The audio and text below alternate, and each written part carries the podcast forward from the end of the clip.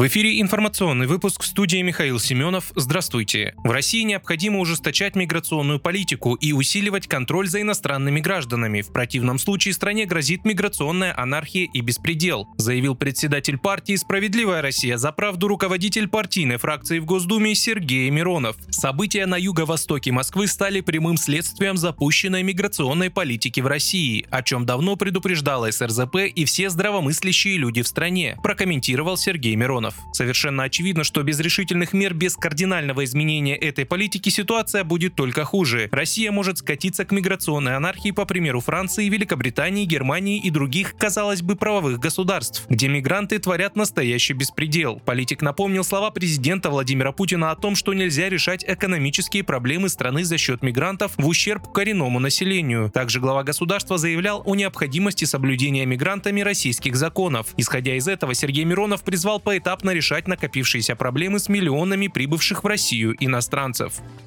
Совет Евросоюза в новом 12-м пакете санкций официально обязал экспортеров европейских товаров прописывать в контрактах условия о том, что их не будут реэкспортировать в Россию или другую страну с целью дальнейшего использования на российской территории. Статья внесена в санкционный регламент ЕС, которым определяются все секторальные санкции против Москвы. Требование вступит в действие для всех новых экспортных контрактов к 20 марта 2024 года. При этом в ЕС уточнили, что в случае, если контракт заключен до 19 декабря 2023 года, то запрещающий мире экспорт-пункт должен быть добавлен в документацию не позднее 20 декабря 2024 года. При этом подобное требование не является обязательным, если договор предполагает экспорт в страны-партнеры. К таким статье санкционного регламента Евросоюза относятся США, Великобритания, Япония и Южная Корея.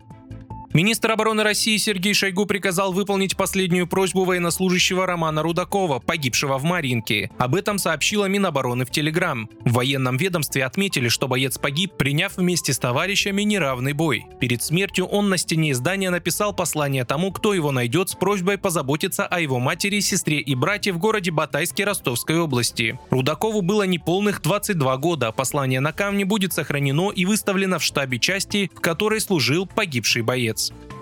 Российская авиакомпания и Петербургский аэропорт Пулково захотели запустить между Москвой и северной столицей ежедневные авиашаттлы. Об этом сообщает издание Фонтанка со ссылкой на источники в авиации. По данным портала, регулярные самолеты будут отправляться из Петербурга в Москву каждые 20-30 минут, а билеты будут продавать с открытой датой и временем. Они будут работать как проездные в метро. Пассажир сможет воспользоваться билетом на любой рейс, даже если не успеет на конкретный борт. Кроме того, такие путешественники будут проходить аэропортовые процедуры в ускоренном режиме. Проект могут реализовать в июне 2024 года, однако, как сообщил собеседник издания, окончательного решения о введении авиашаттлов пока нет. Вы слушали информационный выпуск. Оставайтесь на справедливом радио.